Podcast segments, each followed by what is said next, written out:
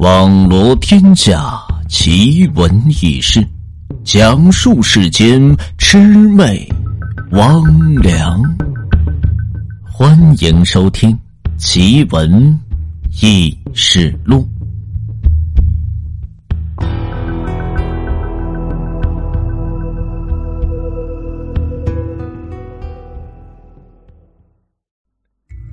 只见此时鬼物闯入到庙宇之中。见到这城隍神像，丝毫不显畏惧，反倒上前一口咬向这城隍像，竟将这神像的头颅直接就给咬下，恰好落在这葛清平的面前。葛清平见这神像之中竟流出着血泪，不禁是大惊失色，让神帝气馁，这到底是何方的鬼怪？怕是要成魔了。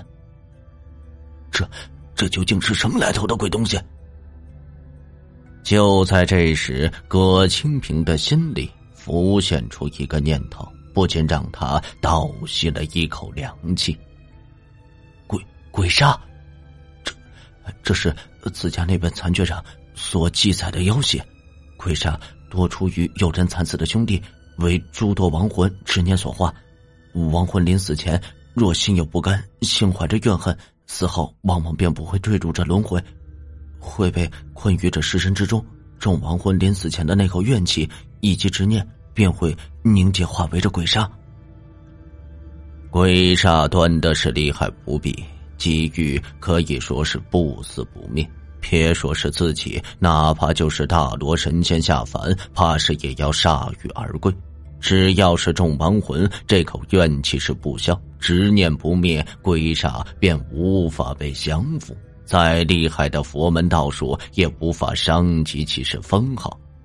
故有“夜走千万鬼，鬼煞走第一”的说法。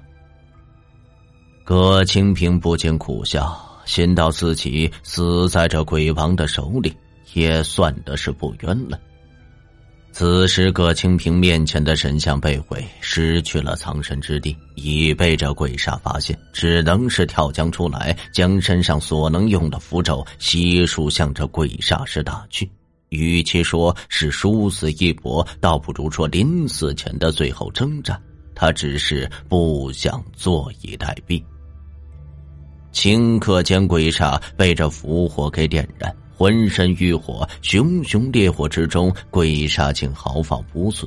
葛清平的心中甚是绝望，绝境之中，忽然想起自己怀中还有一颗的佛门至宝舍利子，索性也将其向着鬼煞直接就给打去。鬼煞向来是不会有着心智，不偏不闪，张嘴一口，反倒将这舍利吞下。舍利悬浮于这鬼煞体内，霎时是华光大盛，光照如日，熠熠的烈光将这鬼煞浑身的骨架烤的是滋滋的作响，空气中弥漫着令人作呕的焦糊味。葛清平见鬼煞受创，自己生还有望，不禁是喜出望外。然而尚来不及高兴，只见鬼煞体内涌出着一团的黑气，将舍利是团团的裹住。舍利光滑，亦无法是穿透。随着黑气渐渐的侵入这舍利之中，舍利的光滑随之就暗淡了下来。葛清平一时之间是万念俱灰，心道：看来自己命中注定是难逃此劫。沮丧之中，这鬼煞已经这舍利子的光华完全是压制。抬起头，用空洞洞的眼窝望向这葛清平，下一刻已然是到葛清平的面前，张开着大嘴，向着葛清平就咬去。速度之快，让葛清平根本来不及是反。千钧一发之际，葛清平身上忽然迸射出数道的金光，将这鬼煞是齐齐的逼退。金光之中出现一老僧的身影，其身影虚幻缥缈，头戴五佛天冠，身披锦囊袈裟，手中持一柄九环锡杖，身战慧光，熠熠生辉。此时，本岛的空中是檀香弥漫，佛音袅袅。老僧于这佛光中所走出，步步生莲，顷刻间移至鬼煞的面前，举掌迎头而击。鬼煞躲避不得，被这西掌打个正着，瞬间只听一声脆响，鬼煞头骨是尽尽的开裂，碎骨洒落着一地。老僧一击即破，随即如同云烟般的消散。金光散去，一切似乎都没有发生过一般。葛清平看的是目瞪口呆，若非眼前这鬼煞碎骨为证，实在是让人难以置信。那，那老僧是谁呀？为何在这金光中现身呢？怎么又消失了？哎，他怎么一下就将鬼煞的头骨给打碎呢？他他到底是谁呀？葛清平心生着疑惑，自己并非是佛门的信徒，为何会有着佛门的相助呢？莫非是那枚舍利子的缘故？想到此处，葛清平又摇了摇头。那舍利子虽然是佛门至宝，却也不会是如此之厉害。不然，雷光寺九位大德高僧何以至惨死？况且那舍利子已被这鬼煞的邪气压制，又怎会显现着神通？左右是想不出个头绪，葛清平也只得是作罢，收回这思绪，心中不禁是窃喜呢。如今是鬼煞已灭，白金岂不是唾手可得？正是暗自欣喜，不经意间的目光呢。扫过这鬼煞，顿时吓得是魂不附体。只见那鬼煞虽头骨是尽碎，却是并未是跌倒，而是洒落在地上的碎骨正化作团团的黑气，重新融入到鬼煞的体内。鬼煞的头随之是再次被幻化出现。什么？这、这、这鬼煞还没被消灭？葛清平是惊骇不已呢，心到此时不跑，那更待何时呢？瞬间甩出一张遁地符咒，逃出这城隍庙，又往腿上接连贴的几张神行符，仓皇而逃，一路连头都未敢回，跑的是气喘吁吁。直至是逃出罗浮村的地界，方才是放下心来。回到这衙门之后。葛清平将自己在罗浮村的剑本，以及与这鬼煞交手打斗之时，经过这添油加醋，讲给这县令听。县令听罢之后惊叹不已，又是一番的夸赞。葛清平呢，叹息自己虽道术精湛，却是无可奈何这鬼煞。若是想降服这鬼煞，须得知其底细，偿其所愿，消其怨念。然后询问起这罗浮村到底是发生了何事？为何会有如此多的人是纷纷的惨死，以至于是白骨遍地、怨气冲天，生出这般的鬼煞？县令长叹了一口气，缓缓的道出了原委。原来十年前，此地是天风大旱。田中是颗粒无收，加之朝廷赈灾不力，税赋不免，以至于当地的百姓是无米下炊，饿殍载道。当地百姓为了活命，不得已是外逃进行着逃荒。哪料当时这县令顾怀仁为了是当官，欺上瞒下，粉饰这太平。禁止当地的百姓外出逃荒，在通往外地的必经之路上设下这关卡，凡是逃出者一律是格杀不论。而那罗浮村便是设立着关卡之处。据闻当时罗浮村聚集了逃荒的百姓，却被这差役所阻，硬闯关卡者皆是被砍杀。逃是死，不逃亦是死。县令说到此处，面露着悲色，摇了摇头，荒年之中，人命如同是这草芥。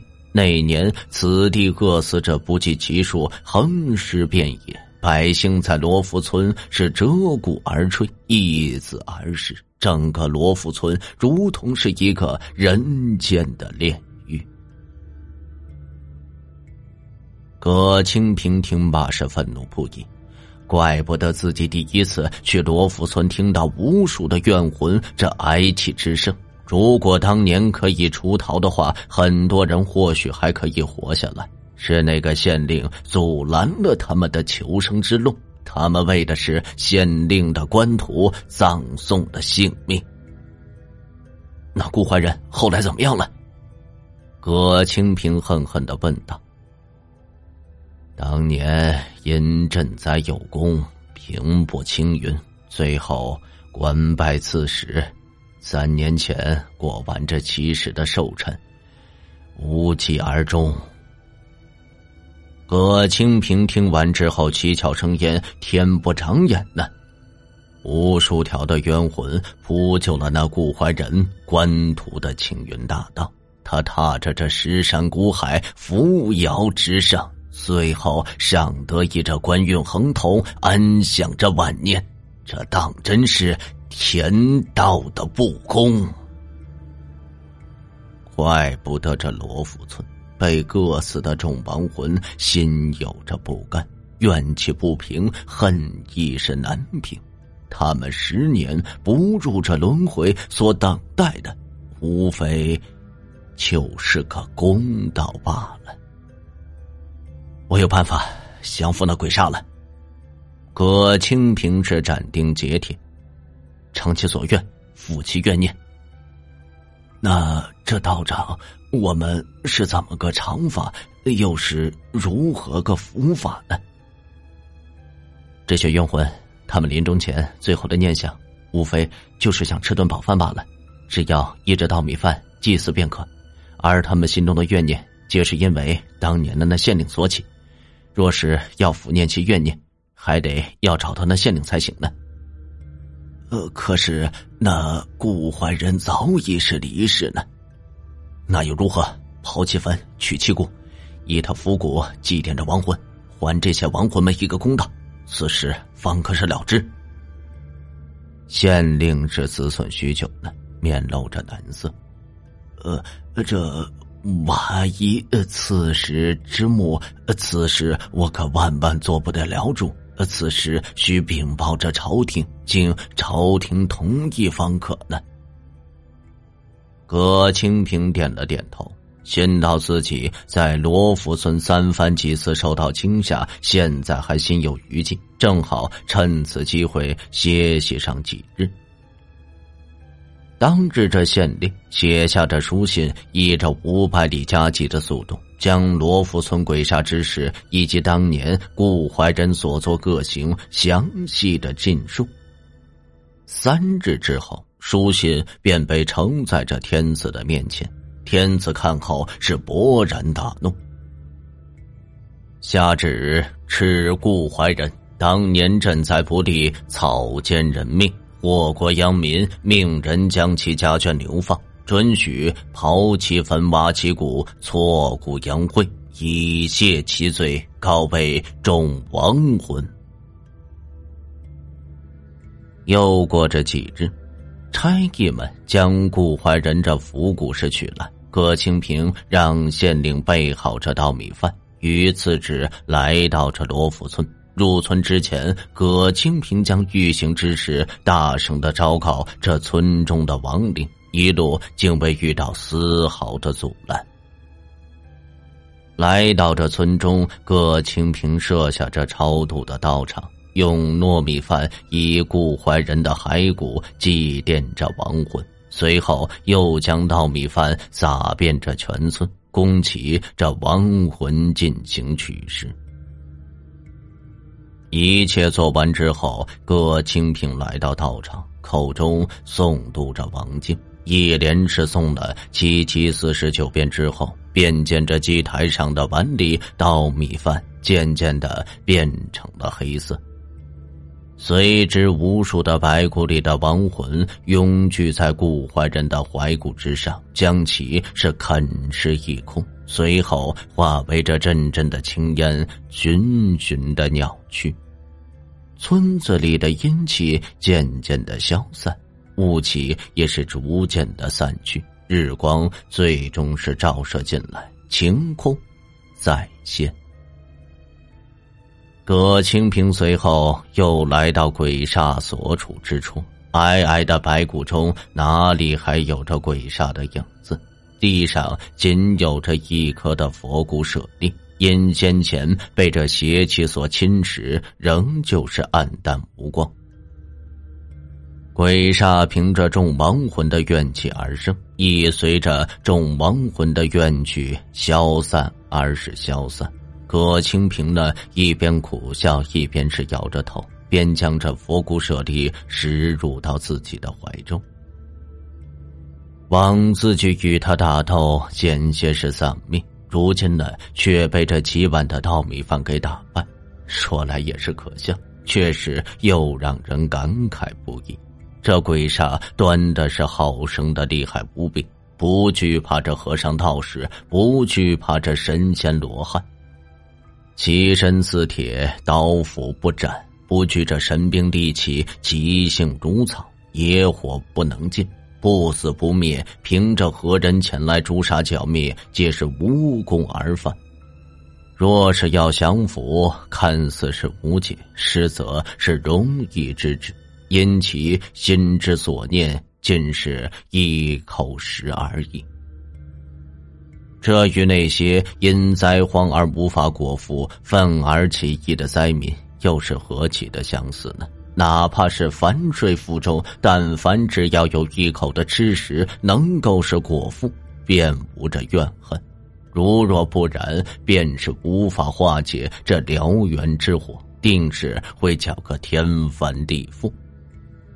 可叹这朝廷，只知是镇压。却不知，只需给他们一口的饭食，便可安享着太平。葛清平回到这衙门之后，告诉县令，鬼煞皆已是除去，罗浮村再无这鬼怪。县令听闻之后大喜，对着葛清平是千恩万谢。道长神人，道长神通广大。如此一来，则大唐这龙脉可保，大唐江山亦可无恙，天子方可高枕无忧。言罢之后，命人取来这百金，赠予这葛清平。大唐不恙，天子无忧。唉，葛清平叹了一口气，坚持着大唐龙脉，震撼着大唐江山的。不仅仅是这罗浮村中的众亡魂的怨气，还有天底下所有饥寒交迫、食不果腹之人的怨气。若想是守住这江山，唯有平息天下人的怨气方可。但是此话葛清平并未是告诉给这县令，告诉又能如何呢？大厦将倾，又岂会因自己一言而有所改变呢？托此百金已足够自己下半生的衣食无忧，又何须多此事一事？遂与这县令告辞，扬长而去。离开这府衙之后，葛清平忽然想起自己怀中尚有着一颗舍利，心道这颗舍利子被这邪气所 pus 已失去这佛力，无法再继续是护身。自己留有也是不用，倒不如交予这雷光寺，反倒是落个顺水人情，日后有事也好是言语。于是启程前往这雷光寺。现在是腰缠万贯，自然不愿再受那跋涉之苦，便雇佣辆马车是前往，一路是游山玩水，三日的行程，足足是五日，这才赶到。来到这雷光寺，将来意告诉这守门的和尚。那和尚是不敢怠慢，赶忙呢通知这寺中的方丈。方丈亲自将葛清平请入到寺中茶水招待。葛清平将舍利子交还给这方丈，并将自己在罗浮村降服鬼煞之事详情是讲述，只是隐去舍利子因自己之故被这邪气所污之事。说发现这舍利子时，便已是如此。道长说是无妨，只是将其供奉在大雄宝殿之中，让众僧日日诵经，依着佛力是加持，不出一年半载，便会是恢复如初。可清平见这舍利子是五魁原主，便要起身告辞，然而方丈却是极力的挽留。要葛清平呢，在此是歇息几日再走。言辞之间呢，甚是恳切，盛情难却。葛清平也只好是留下来。留宿期间，方丈说葛清平呢，与这佛门是有缘，透露欲让其拜住到自己门下的意愿，却被这葛清平一口是回绝。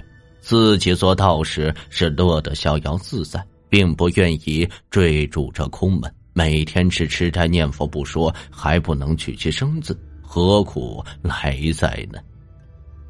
方丈见葛清平不为所动，也只能叹息作罢。又过几日，葛清平见着雷光寺每日的饭菜清汤寡水，加之寺中戒律是繁多，吃不好住不好，便是起身告辞。葛清平走后，雷光四大雄宝殿内。以沙弥询问方丈为何对这葛清平如此的看重，竟生出要收起为弟子之心。你可曾注意过他右手所戴是何物？似乎是我佛门中的念珠，而非是道教的流珠。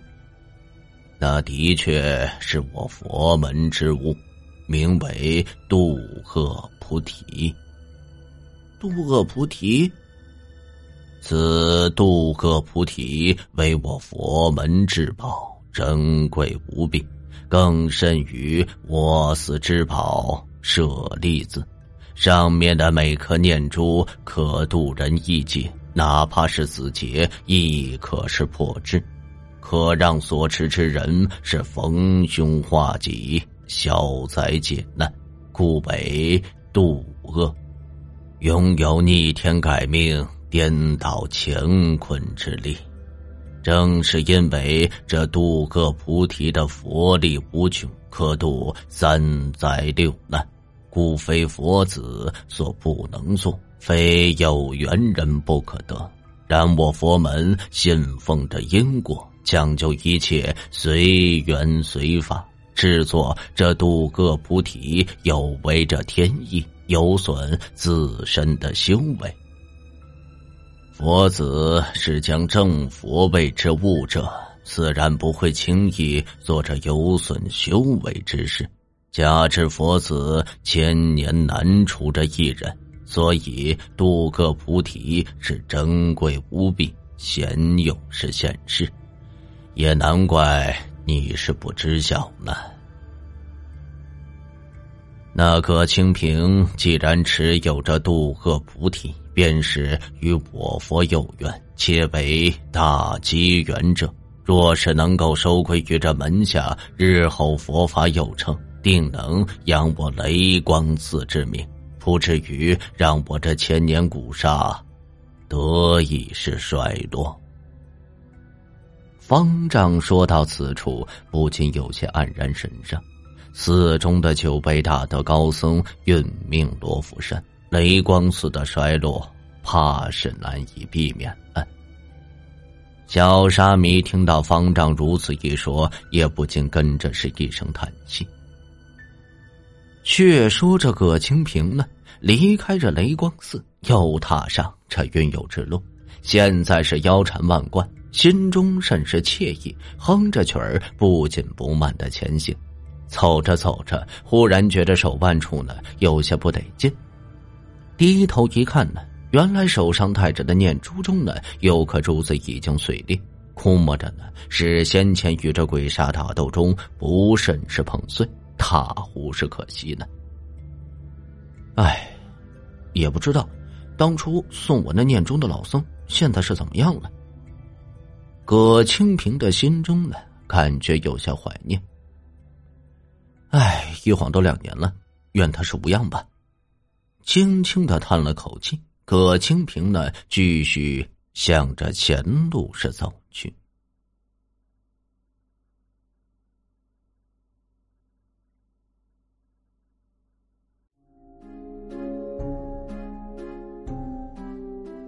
本集故事播讲完毕。如果您的身边也有这样的奇闻或者是轶事，需要主播为您播讲的话，欢迎大家在评论区进行留言。梧桐在这里为大家沏好茶、温好酒，恭候着您的故事。